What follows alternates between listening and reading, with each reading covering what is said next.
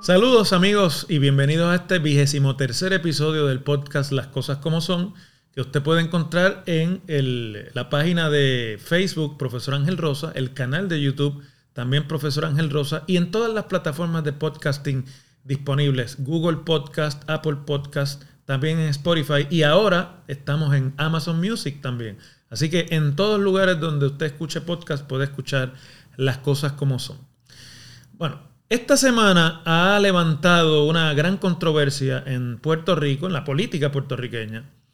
eh, una denuncia contra la portavoz del proyecto del movimiento Victoria Ciudadana en la Cámara de Representantes, la representante Mariana Nogales Molinelli, quien ha sido muy vocal en la lucha de unos eh, grupos ambientalistas contra la reconstrucción de una piscina en un condominio del municipio de Rincón, en la zona oeste de Puerto Rico, eh, que se alega eh, inflige la zona marítimo terrestre y la zona de salvamento, o la franja de salvamento.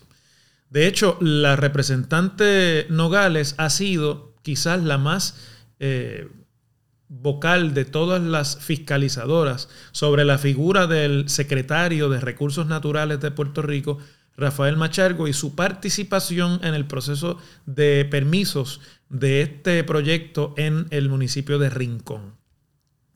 Pero como es de esperarse cuando uno está en política partidista y está involucrado en temas que son altamente controversiales,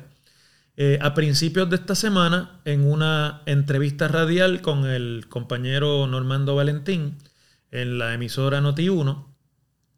la representante contestó eh, en la afirmativa cuando se le señaló que ella posee eh, apartamentos en un complejo playero de Palmas del Mar en Humacao, que es la zona este de Puerto Rico, y que ese complejo de apartamentos, en, específico sus apartamentos, eh, también están en la zona marítimo terrestre. Fue la representante la que contestó ella misma en la afirmativa cuando el periodista le preguntó.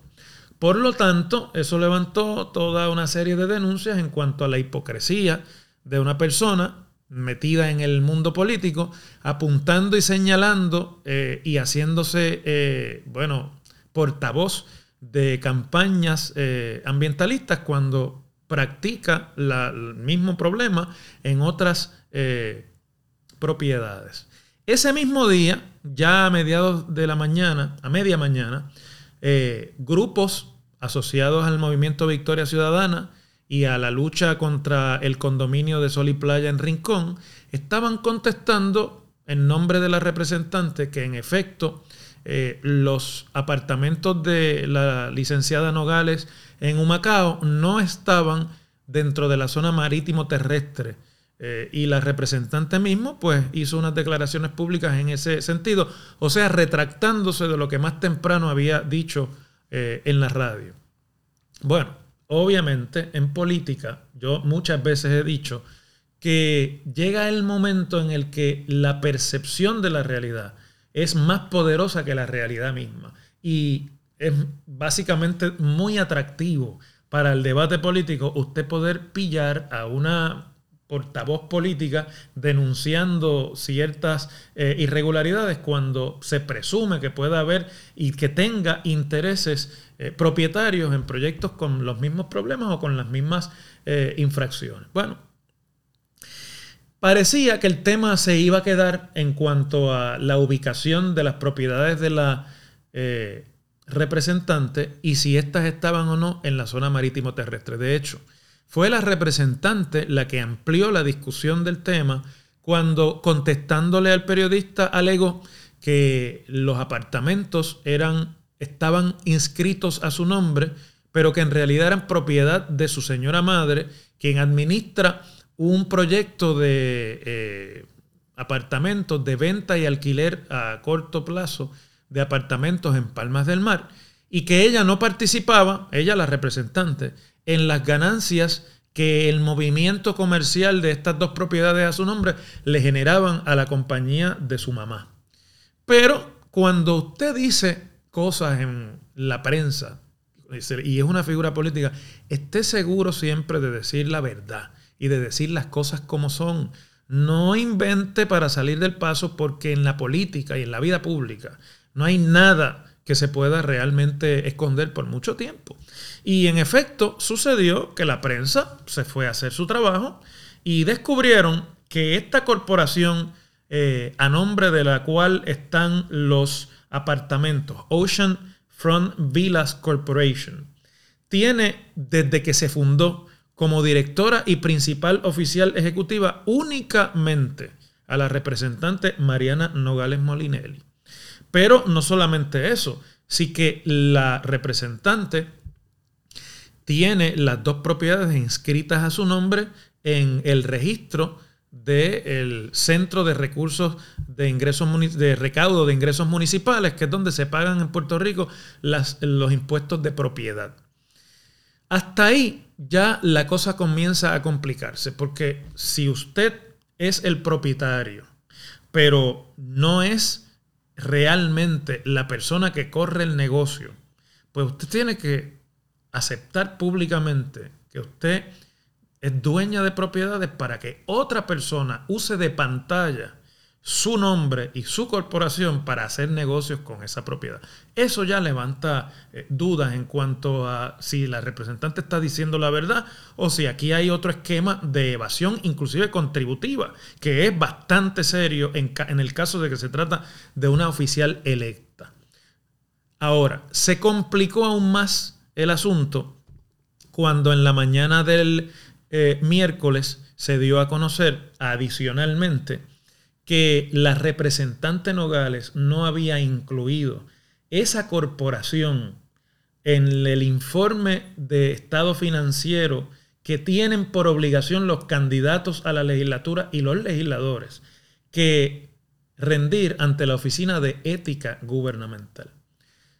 Y que las dos propiedades que están inscritas bajo esa corporación y con las cuales se hacen negocios a su nombre. Ella las reportó o las informó en el, en el documento como dos inversiones. Cosa muy distinta. Una cosa es que usted diga, tengo dos apartamentos de playa, los tengo ahí por su valor, eh, han apreciado tanto, son una inversión. Y otra cosa es que usted haya omitido informar que esas dos propiedades forman parte de una operación comercial de la cual se generan ganancias y que la corporación que está a su nombre y ella es la única oficial ejecutivo. Así que nos puede decir que también era su mamá la persona que la corre. Y si fuera cierto, bueno, pues entonces eh, están haciendo falsas representaciones.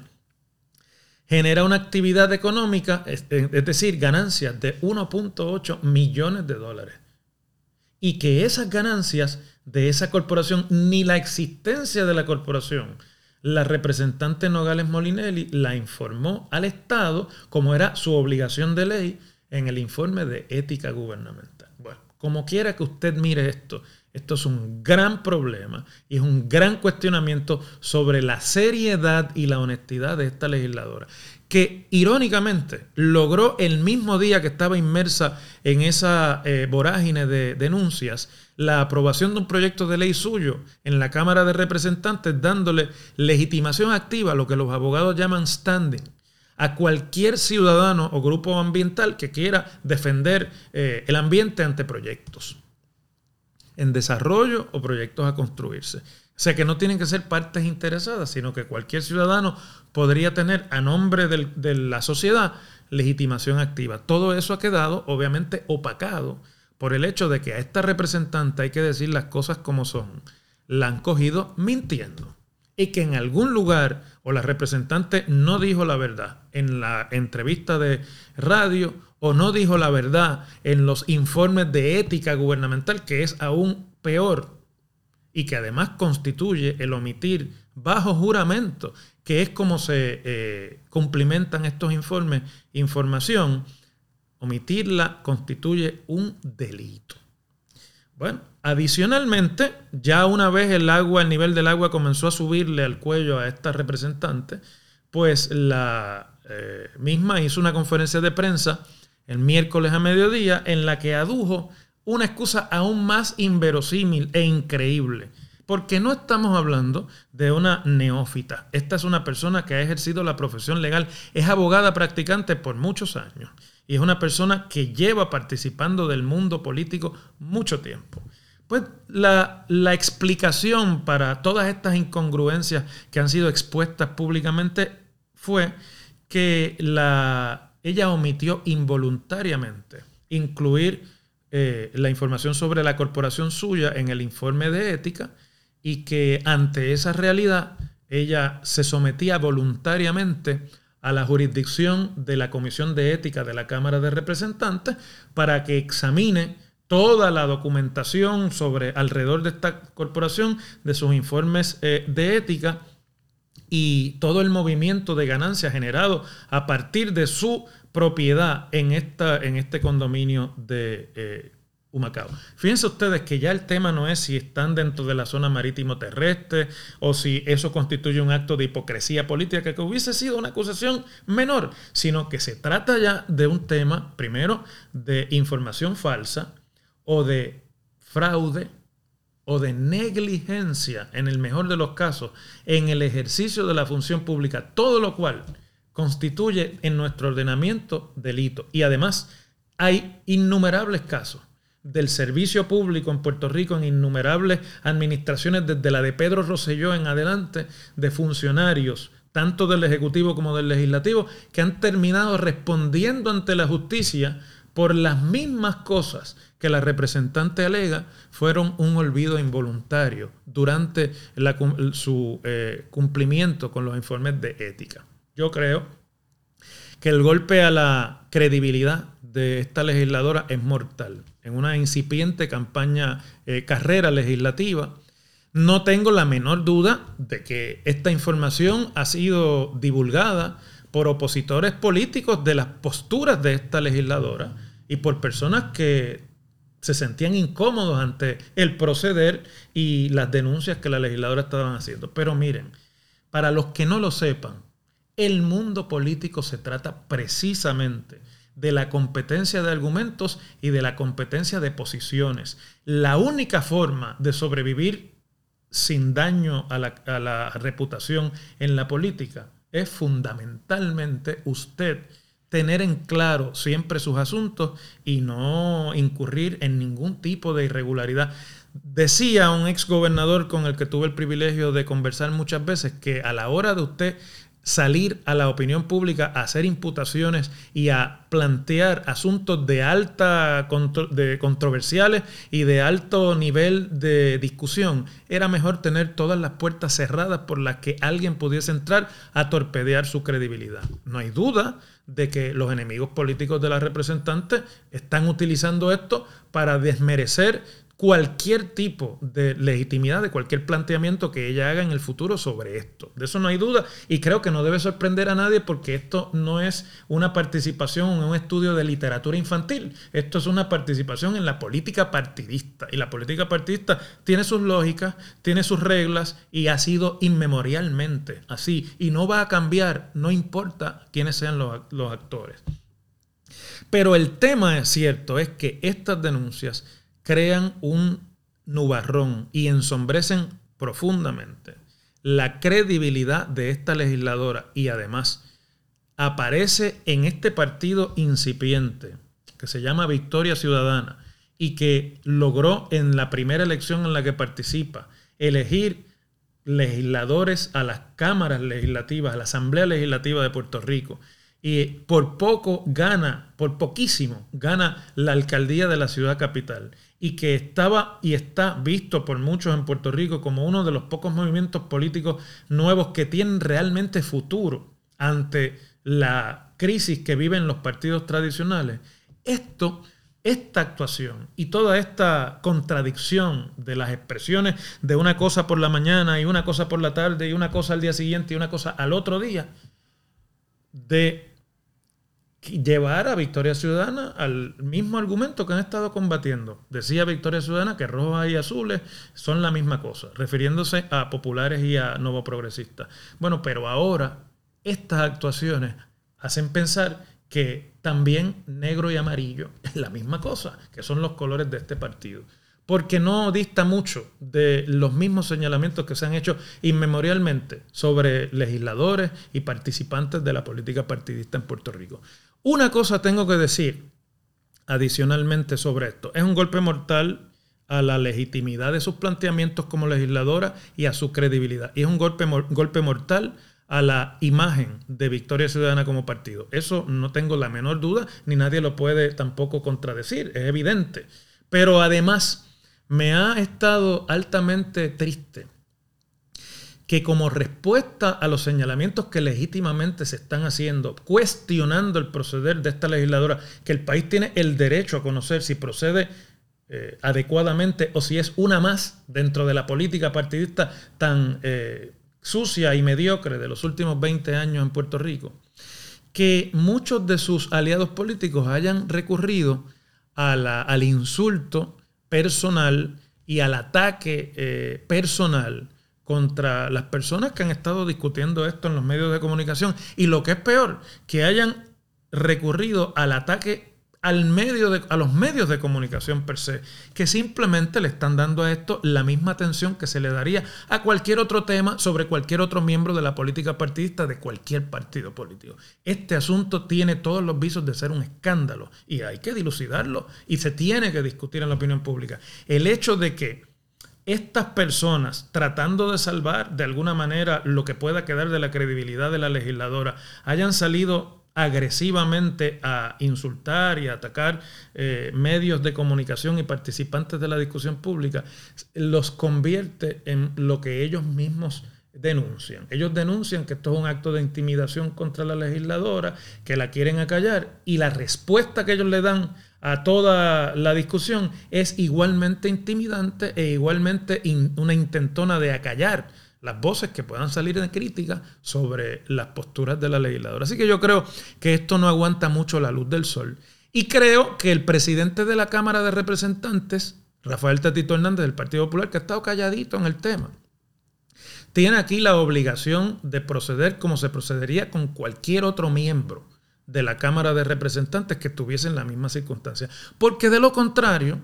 eh, daría la impresión de que la actitud de colaboración que ha existido entre la presidencia de la Cámara en temas de vital importancia eh, para de la lucha político-partidista allí, en la que la representante ha votado siempre del lado de la presidencia, pues tiene algo que ver con la manera en la que esto se trata. Esto debe ir a la Comisión de Ética debe ser investigado, no porque la representante lo haya sometido voluntariamente, sino porque es lo que procede en el caso de cuestionamientos de posible comisión de delito sobre eh, la actuación de un miembro de la Cámara de Representantes. Y un último asunto.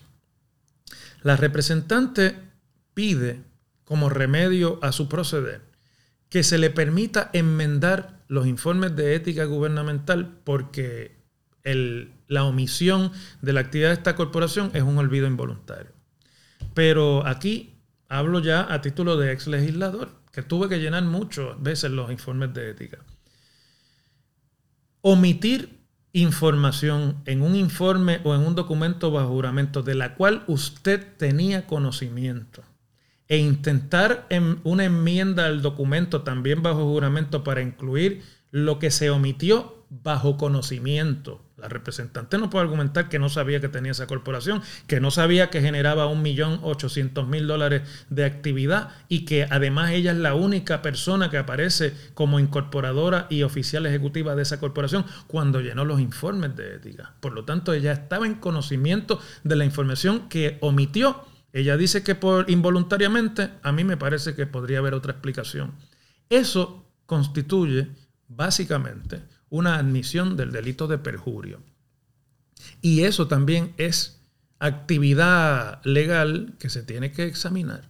No estamos hablando, repito, de cualquiera, estamos hablando de una abogada licenciada con varios años de práctica profesional en Puerto Rico que conoce muy bien las reglas del derecho, que conoce muy bien las lógicas que se aplican a la hora de las omisiones involuntarias en documentos bajo juramento y que ha levantado su voz constantemente para señalar esas mismas faltas en miembros de los partidos políticos de oposición a los que ella ha militado. Por lo tanto, esto no es un asunto eh, tan eh, liviano y es un asunto que se debe investigar a la sociedad. Y estaría bueno ya que se acabe de decir lo que haya que decir sobre este tema, porque a mí me parece que ha quedado bastante expuesto aquí que al fin y al cabo en la política puertorriqueña ni rojos, ni azules, ni negros, ni verdes hay nada nuevo bajo el sol. Muchas gracias como siempre por la eh, atención que le prestan a este podcast. Estoy seguro que algunos van a salir a odiar mucho de lo que estoy diciendo aquí, pero es parte de estar en las redes sociales y los espero eh, próximamente para el episodio vigésimo cuarto. Hasta entonces, muchas gracias.